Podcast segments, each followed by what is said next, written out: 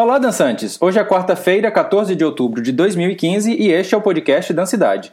Eu sou Marcelo Sena e estou aqui para trazer algumas novidades da dança em Recife para você. Um grupo de artistas e produtores culturais está convocando todos aqueles que trabalham na área da cultura, independente das linguagens artísticas em Pernambuco, para uma reunião sobre as políticas públicas da cultura no âmbito estadual e também a atual situação do Fucultura.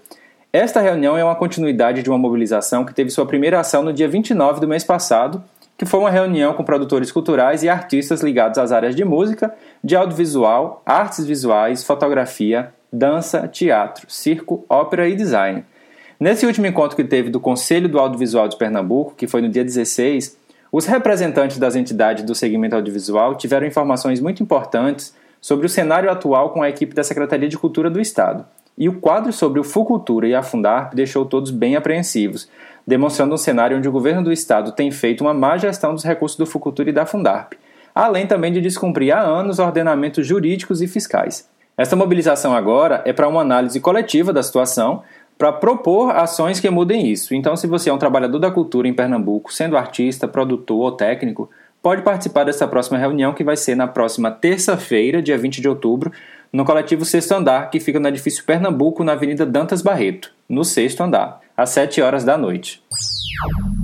Saiu hoje o resultado do Prêmio Funarte de Dança Klaus Viana 2015. Os aprovados em Pernambuco foram Yara Salles, com a circulação nacional do espetáculo Peba, o Grupo Grial, com a circulação do espetáculo Abo, o Grupo Experimental, dirigido por Mônica Lira, com circulação de Brega Tu, a Companhia Etc., com a montagem do espetáculo Tandã, uma dança para ver com os ouvidos, e Cleibson Lima, com Os Sentimentos Giz, uma experiência sensorial na busca de uma poética travestida. O prazo para interpor recurso é de dois dias úteis após a divulgação desse resultado, ou seja, até sexta-feira.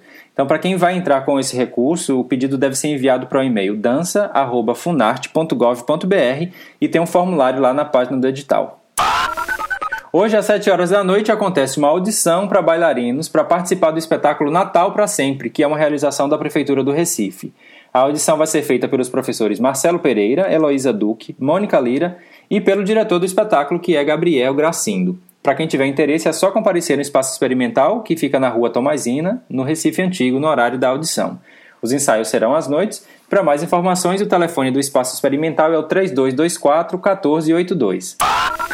Amanhã, das 5 horas da tarde até as 8 e meia da noite, acontece o um encontro teórico-prático Conexões entre Dança Contemporânea e Danças Urbanas, com Vanilton Laca, que é artista e mestre em artes e atualmente é professor da graduação em dança na Universidade Federal da Bahia.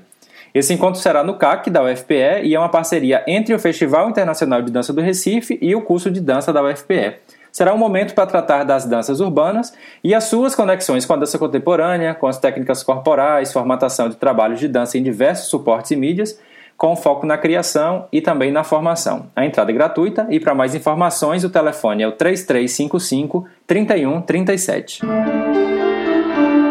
A revista Dança, revista do programa de pós-graduação em dança da Universidade Federal da Bahia, continua convidando pesquisadores e professores a enviarem suas reflexões para compor os dois próximos volumes da revista. A cada ano são lançadas duas edições com artigos acadêmicos, resenhas de livros e eventos, traduções de artigos e também um fórum temático. Para saber mais, o e-mail é o revistadança.ppgdança.gmail.com. Espero que aproveite as informações e se tiver novidades é só enviar um e-mail para podcastdancidade.gmail.com.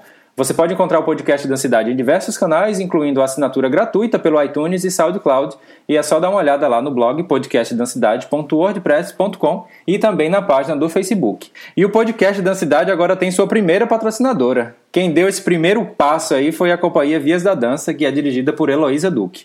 Então, se você quiser também ser um patrocinador, contribuindo com qualquer valor para manter esse podcast, eu explico lá no blog. Nos encontramos no próximo podcast ou em alguma dança por aí.